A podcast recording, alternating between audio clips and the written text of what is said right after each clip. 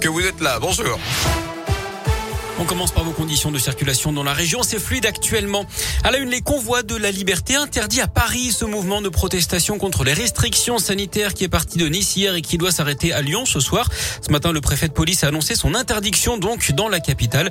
Les manifestants prévoyaient de bloquer la ville à partir de demain. Un dispositif spécifique sera mis en place, avertissent les autorités, avec verbalisation et interpellation des contrevenants. Dans ce contexte, la fin du pass vaccinal espérée au printemps, fin mars ou début avril, c'est ce qu'a dit hier le porte parole du gouvernement. Gabriel Attal évoque une amélioration de la situation sanitaire dans le pays avec une décrue des contaminations.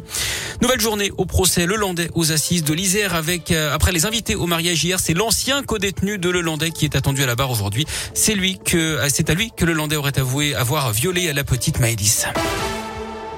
Près de 3000 foyers privés d'Internet, deux téléphones fixes au sud de Mâcon en Saône-et-Loire à cause d'une coupure de câble entre Mâcon et Chintré. Une intervention est prévue aujourd'hui, annonce Orange. Le bénéfice gigantesque de Total l'an dernier, près de 14 milliards d'euros. C'est notamment lié à la hausse des prix des hydrocarbures. Hier, Total avait annoncé des remises sur les prix du carburant dans plus d'un million de stations-service dans les zones rurales pendant trois mois, mais aussi un chèque de 100 euros pour les foyers les plus précaires pour les aider à payer leur facture de gaz. On en sait plus sur cette agression à coups de couteau en pleine rue dans la nuit de mardi à hier à Saint-Etienne. Agression sur fond d'alcool avec une rixe qui a éclaté rue Antoine Durafour. Le suspect interpellé un peu plus tard dans la nuit a été relâché hier. La victime âgée d'une trentaine d'années est sortie de l'hôpital hier en fin d'après-midi. Les investigations se poursuivent hein, pour identifier l'auteur des coups de couteau.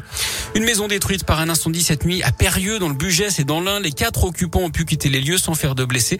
On ignore l'origine du sinistre. L'intervention est toujours en cours. Un mot de télé avec le coup d'envoi ce soir de la 15e saison de Pékin Express. Cette année, ça se passe en Ouzbékistan, en Jordanie et aux Émirats Arabes Unis, notamment sur les terres de l'Aigle Royal. C'est le nom de cette nouvelle édition. Ça revient sur M6. Premier épisode ce soir à 21h05. Huit binômes tenteront de finir premier à chacune des étapes. Parmi eux, on suivra notamment Jérémy et Fanny, un couple originaire de l'Ain.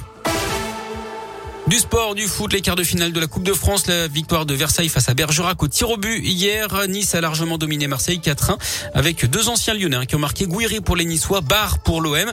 Et puis quel avenir pour Kurt Zouma en équipe de France? Le sélectionneur des Bleus a condamné hier les violences de l'ancien Stéphanois commis sur son chat. Didier Deschamps évoque des images choquantes et insupportables qui pourraient donc avoir des répercussions sur les prochaines listes des Bleus à quelques mois de la Coupe du Monde au Qatar.